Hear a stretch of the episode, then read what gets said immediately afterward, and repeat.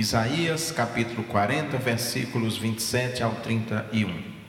Assim diz a palavra de Deus: Porque dizes, ó Jacó, e falas, ó Israel, o meu caminho está escondido do Senhor, e o meu direito passa despercebido ao meu Deus? Não sabes? Não ouviste que o eterno Deus, o Senhor, o Criador dos confins da terra, não se cansa nem se fatiga? O seu entendimento é insondável. Ele dá força ao cansado e fortalece o que não tem vigor. Os jovens se cansarão e se fatigarão, e os moços cairão. Mas os que esperam no Senhor renovarão suas forças, subirão com asas como águias, correrão e não se cansarão, andarão e não se fatigarão. Vamos orar uma vez mais. Deus bendito, guia-nos, Senhor, nesta exposição, que teu Espírito Santo, de saber, de entendimento, atue livremente em nosso meio, purifica nossos lábios, corações e ouvidos, para que a Sua palavra encontre dentro de nós morada, em nome de Jesus. Amém. É sempre bom, mesmo repetindo as informações, falar alguma coisa sobre o autor do livro, quando a gente vai ler algum texto. Então, falando assim muito resumidamente sobre Isaías, Isaías profetizou no Reino do Sul, em Judá, e profetizou durante 40 anos. Foi muito tempo. É o profeta mais importante da Bíblia não só pela extensão do seu livro, que é o livro maior que nós temos, mas pela profundidade e também porque ele é o profeta do Evangelho, digamos assim. Porque muito daquilo que vai acontecer com o Senhor Jesus Cristo havia sido já profetizado por Isaías muito tempo antes. O livro de Isaías tem 66 capítulos e é chamado de mini Bíblia, né? Porque do capítulo 1 ao 39 ele trata, trata sobre o julgamento de Deus, né? o julgamento sobre o povo que estava em pecado, então trata sobre o julgamento de Deus.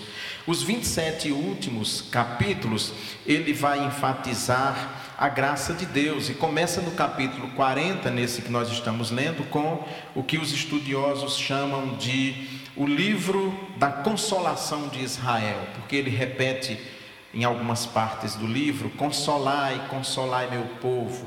É uma parte que traz esperança para Israel, porque os primeiros 39 capítulos estão muito focados na situação que Israel vivia, principalmente a situação que Israel viverá quando será invadida pela Síria, depois pela Babilônia. Então é um tempo muito difícil que ele anuncia, que ele fala. E a partir do, do versículo do capítulo 40, ele vai falar muito mais se referindo, profetizando já a partir do reinado de Ciro, que é quem toma a decisão, assina um decreto para o povo hebreu retornar do exílio da Babilônia da Pérsia, em todos os lugares onde estava o povo de Deus para retornar a Jerusalém. Nós já vimos isso quando estudamos os livros de Esdras e Neemias.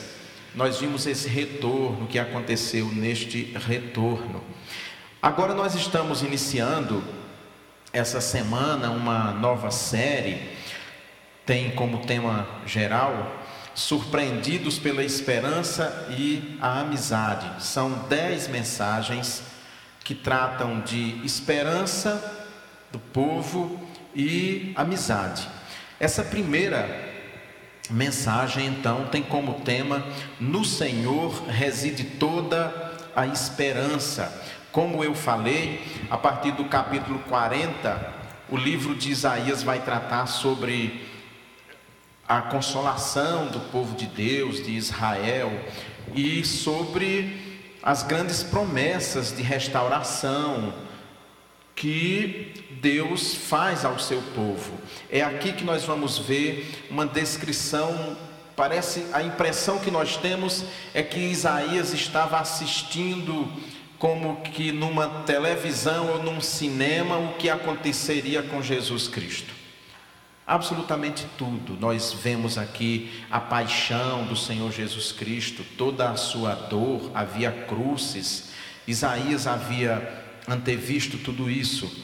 Uma das questões também muito fortes no livro de Isaías é a questão da santidade, que foi o primeiro texto que eu li. Isaías, quando vê a glória de Deus e escuta os anjos, os querubins em coro no céu cantando: Santo, Santo, Santo é o Senhor, Deus dos exércitos. Um texto muito bonito. Mas nós então vamos nesse início de ano, começa um ano e nós, mesmo sendo a mesma vida, a mesma coisa, mas o simples fato de mudar de ano, o calendário, é, as escolas encerraram um ciclo, vão começar outro. Então é claro que a gente cria um, um, um sentido para esse período, mas é lógico, a vida continua a mesma vida, do mesmo jeito, mas algumas coisas mudam. Em janeiro chegam, começam os impostos. Quem tem carro tem que pagar os impostos do carro. Aí logo mais à frente vem IPTU, vem imposto de renda, tudo isso. Então começa assim um ano novo, uma nova etapa, um novo momento, um novo ciclo na nossa vida que se repete a cada 365 dias. Esse ano nós temos um dia a mais, 366 dias, é ano bissexto.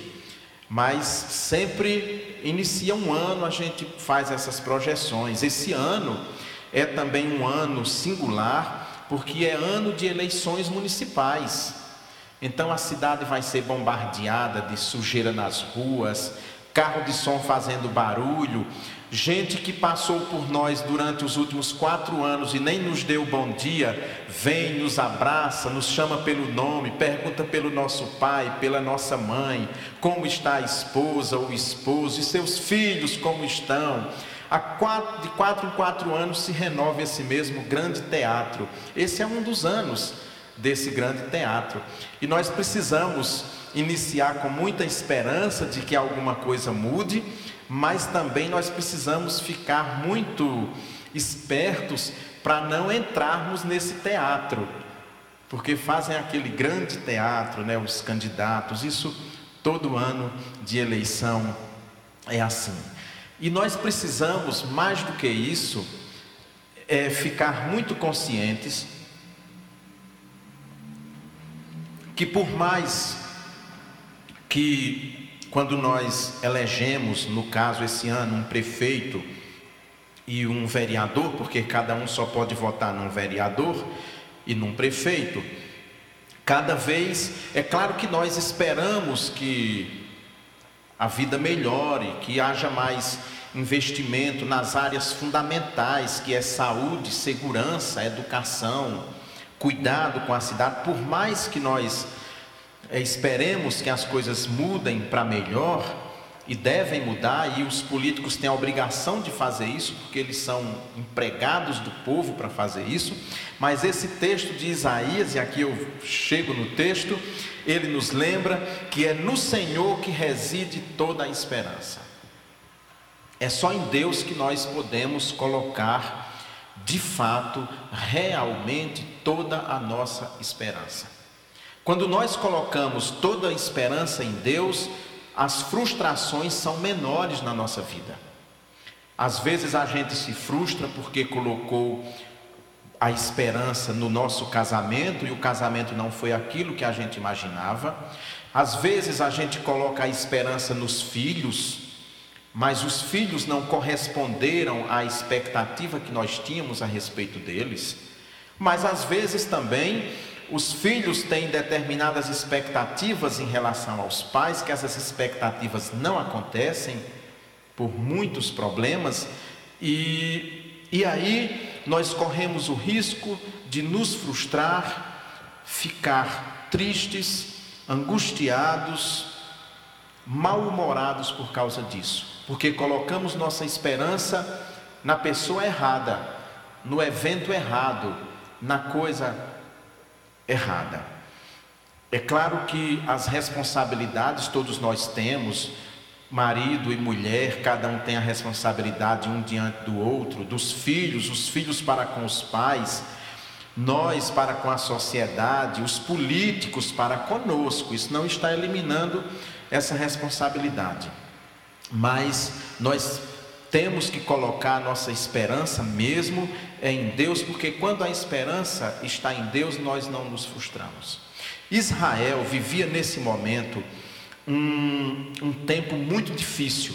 Primeiro, o povo rebelde, o povo havia caído em pecado e a Síria já avançava no reino de Israel e o reino de Judá estava de certa forma, demonstrava até de certa forma, certo contentamento, porque embora os judeus fossem irmãos ou primos, eram doze tribos, dez tribos estavam ao norte, duas tribos ao sul, mas estavam divididos em dois reinos naquele momento, e como a Síria avançava sobre Israel, Judá estava achando isso muito bom. Às vezes nós cometemos esse erro.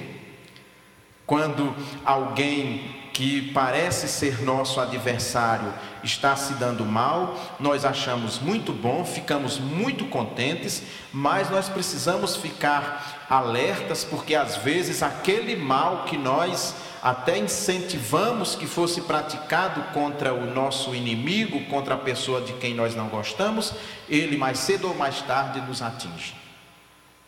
A Alemanha nazista viveu isso. O nazismo foi avançando na Alemanha, foi avançando na Alemanha, e enquanto estava mexendo só com os ciganos, estava muito bom, porque os ciganos eram um problema na Alemanha, eles imaginavam. Enquanto estava mexendo com os judeus, estava muito bom, não tinha problema nenhum. A Europa olhando toda aquela movimentação de Hitler, até que um belo dia Hitler resolve conquistar a Europa toda e nós temos uma guerra profunda. Esses dias nós estamos tendo ameaças de guerra no Iraque.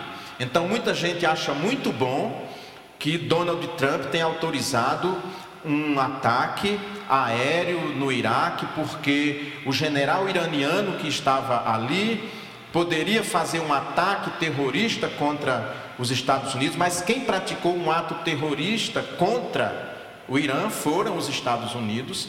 Mas e se amanhã Donald Trump resolver bombardear o PCC aqui no Brasil, porque é o PCC que é responsável pelo refinamento de coca para mandar para os Estados Unidos, e como ele entende que aquela droga refinada no Brasil vai para os Estados Unidos e prejudica o seu país, a forma mais simples dele resolver o problema é soltar uma bomba nos lugares onde o PCC mais atua. Então nós precisamos sempre ficar muito espertos com todas essas ações do mal no mundo, porque às vezes a gente acha muito bom porque foi no vizinho, mas aquilo vai se agigantando, se agigantando, até que um dia bate a nossa porta. Foi o que aconteceu com o povo de Judá. E aí, o povo chega num momento que se pergunta, né? Os versículos 27 e 28 perguntam o seguinte: Por que dizes, ó Jacó, e falas, ó Israel, o meu caminho está escondido do Senhor e o meu direito passa despercebido ao meu Deus? Não sabes, não ouviste que o eterno Deus, o Senhor, o Criador dos confins da terra, não se cansa nem se fatiga? O seu entendimento é insondável. O povo então chega num determinado momento, está vivendo numa dificuldade tão grande, está sofrendo tantas ameaças que chega a duvidar de Deus. Mas aquele povo esquece que Deus não dorme, não cochila, não se cansa e não fecha os olhos. Para nós, falando agora aqui para os, os que estão né, vivendo e, e, e compartilhando a mesma vida, por mais difícil que a nossa vida em alguns momentos esteja, nós não temos o direito de fazer como o povo de Israel, porque nós conhecemos essa história muito mais do que eles. Nós conhecemos muito mais. Nós sabemos que Deus não se cansa, que Deus não fecha os olhos, que Deus não fica cansado, que Deus não se enfada de cuidar do povo dele, que somos nós. É claro que quando nós estamos passando por grandes dificuldades, nós chegamos mesmo, em algumas situações, a nos perguntar. O cardeal Ratzinger, Bento XVI, ele visitou, o, quando era papa, ele visitou Auschwitz, o maior campo de concentração, ficava na Polônia. Lá foram mortos milhões de judeus. E quando ele chegou, ele disse uma frase que chocou o mundo naquele momento ele disse: Deus, onde estavas quando tudo isso aconteceu? Então, quando nós vemos essas ações maléficas no mundo, na sociedade, ou quando nos deparamos com doenças, enfermidades, seja em nós mesmos ou na nossa família, nós oramos, pedimos, clamamos e parece que não escutamos nada, parece que nada acontece, nós somos sempre tentados a perguntar, como o povo perguntou: onde Deus estava? Porque dizes, ó Jacó, e falas, ó Israel, o meu caminho está escondido do Senhor e o meu direito passa despercebido ao meu Deus. Deus não está vendo o que está acontecendo comigo. Deus não está vendo o que está acontecendo com a nossa nação. Deus não está vendo o que está acontecendo com o mundo. É muito interessante sobre esse ataque. Tem dois fatos históricos interessantes que Ciro, rei da Pérsia, o Irã, é onde era a Pérsia. É o Irã. É muito interessante uma nação que se diz cristã é bombardear um chefe militar iraniano, e aí a gente se recorda que foi Ciro, rei da Pérsia, que é, é né, o Irã hoje é a antiga Pérsia, foi Ciro, rei da Pérsia, que Isaías, eu me referi aqui no começo, que publica um documento, um edito real, é, mandando de volta os exilados de Sião para a sua terra. E é da Pérsia que, muito provavelmente da Pérsia, que aqueles magos do Oriente foram visitar o menino Jesus. Também era da Pérsia, dessa mesma região. Então, nós nos perguntamos, quando pensamos na situação de todas as pessoas, os inocentes, né, inocentes especificamente desta situação. Hoje no Irã, houve tanto tumulto durante o velório do general morto, que morreram mais de 50 pessoas pisoteadas, problemas sérios, tudo por causa da ação de um homem que desencadeou e nós não sabemos o que poderá acontecer. Então, como manter a esperança em tempos tão difíceis, né? Nós devemos nos apegar em Deus para que Deus haja e intervenha na história como ele fizera tantas vezes. Com a certeza de que ele não dorme ele não cochila, ele não se cansa, ele não fecha os olhos. Um segundo ponto que esse texto nos mostra é que Deus é quem dá força ao cansado. O versículo 29 diz: Ele dá força ao cansado e fortalece o que não tem vigor. Na verdade, o que dá força ao cansado, esse texto diz, não é o sono, o descanso profundo em sua casa, não é um mês de férias na beira da praia. O que dá descanso ao cansado é Deus, é essa confiança em Deus. Evidentemente, aqui não está falando só de um cansaço físico, de trabalho, é de um cansaço de algo muito mais profundo. existencial, inclusive, e é Deus que que dá essa força quando nós estamos cansados de, de lutar. Tem algumas situações assim muito difíceis. Imagina situações de, de pessoas com enfermidades profundas que não conseguem sequer se alimentar, por exemplo. Imagina a família, quem tem que se dedicar completamente, às vezes tem que renunciar à vida profissional, largar o trabalho, largar tudo para cuidar exclusivamente de uma pessoa. Se não colocar a esperança, se não colocar a confiança em Deus, chega um ponto que a pessoa pode se sentir exaurida e, como a gente diz, entregar os pontos.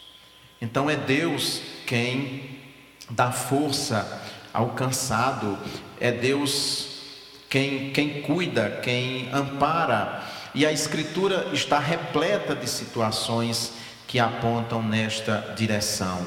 Aqui nesse momento, o povo de Deus vivia uma situação muito difícil, mas ao mesmo tempo estava de coração duro e não queria mudar de vida. Não queria mudar de vida, como de fato não mudou, e mais tarde serão levados para o exílio. Antes da Babilônia vem a Assíria que invade Israel, depois a Babilônia invade Judá, Nabucodonosor, e leva o povo todo cativo para o exílio, que vai demorar 70 anos. Então, como manter a esperança diante de situações tão difíceis? Como manter essa esperança e a gente não se cansar da própria vida, do trabalho, eh, da vida que muitas vezes nós levamos e é muito difícil.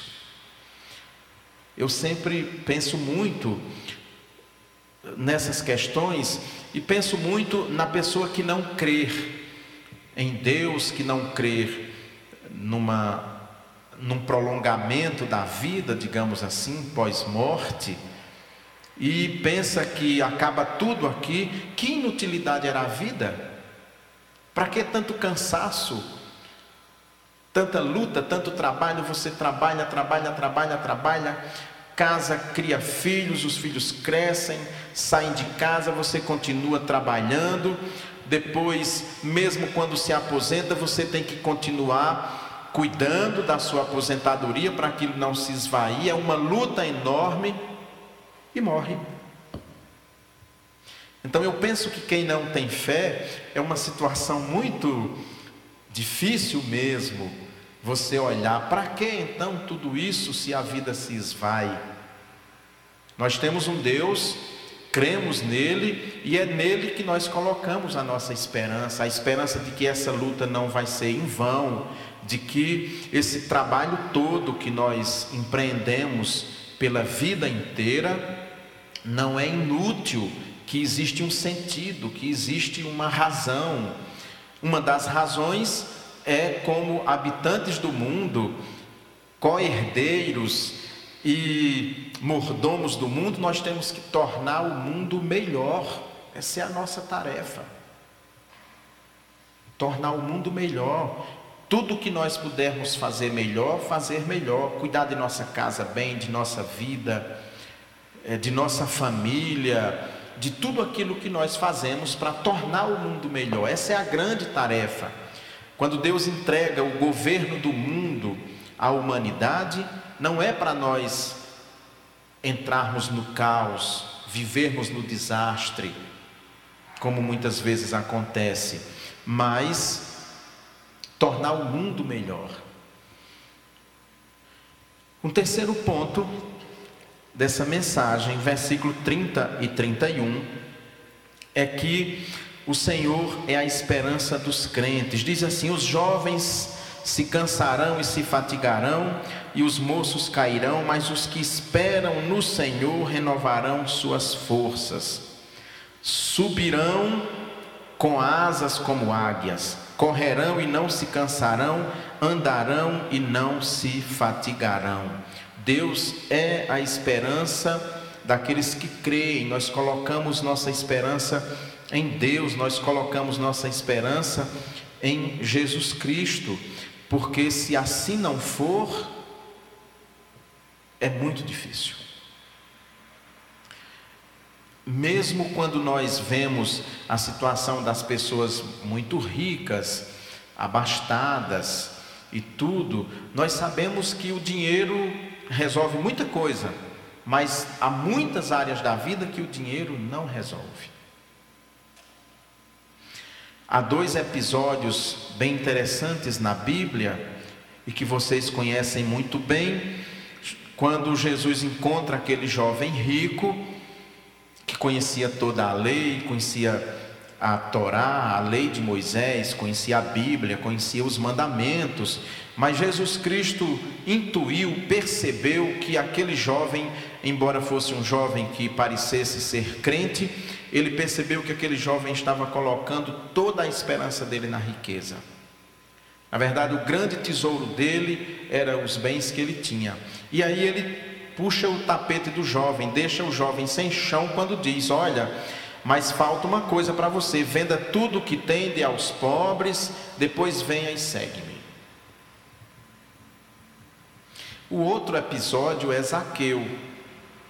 Zaqueu era rico, poderoso, corrupto, desonesto ao extremo, um traidor, mas a impressão que eu tenho é que Zaqueu buscava na riqueza preencher um espaço dentro dele que no fundo ele sabia que aquele espaço era de Deus.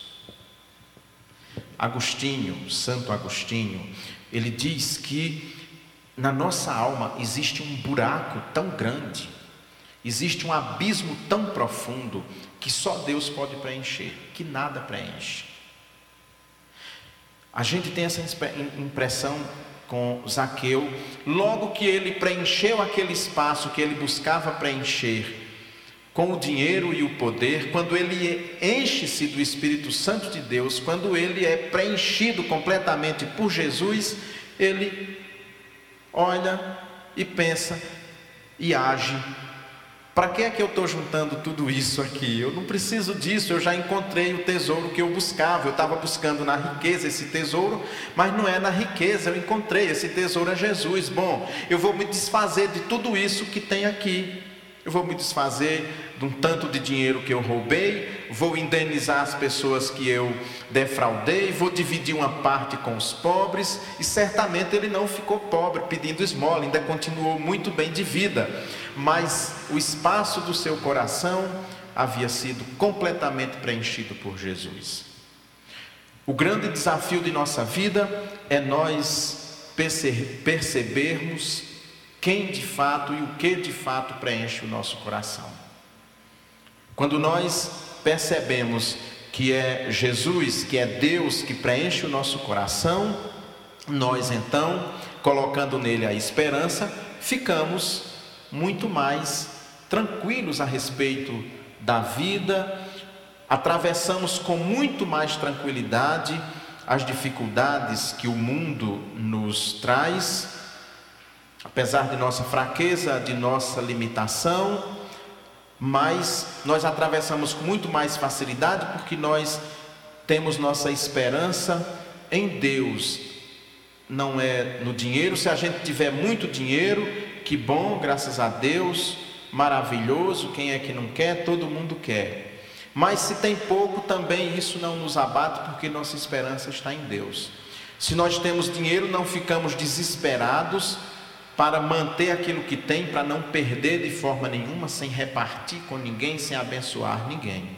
Quando essa esperança está em Deus. Por isso que esses versículos então dizem que Deus é a esperança do crente, independentemente do sexo, do seu lugar social.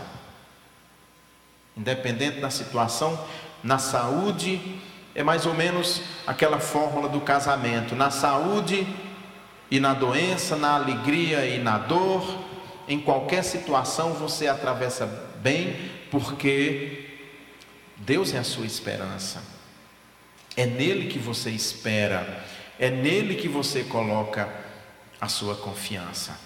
Então, por mais que nós tenhamos que ficar atentos, já caminhando para encerrar, com principalmente esse ano, como eu iniciei, que é um ano eleitoral, e nós temos que ficar atentos mesmos para não cairmos naquele teatro, mas mesmo assim nós devemos votar, fazer nossas escolhas, colocando nossa confiança em Deus, sabendo que que é Deus que realiza, que é Deus que faz.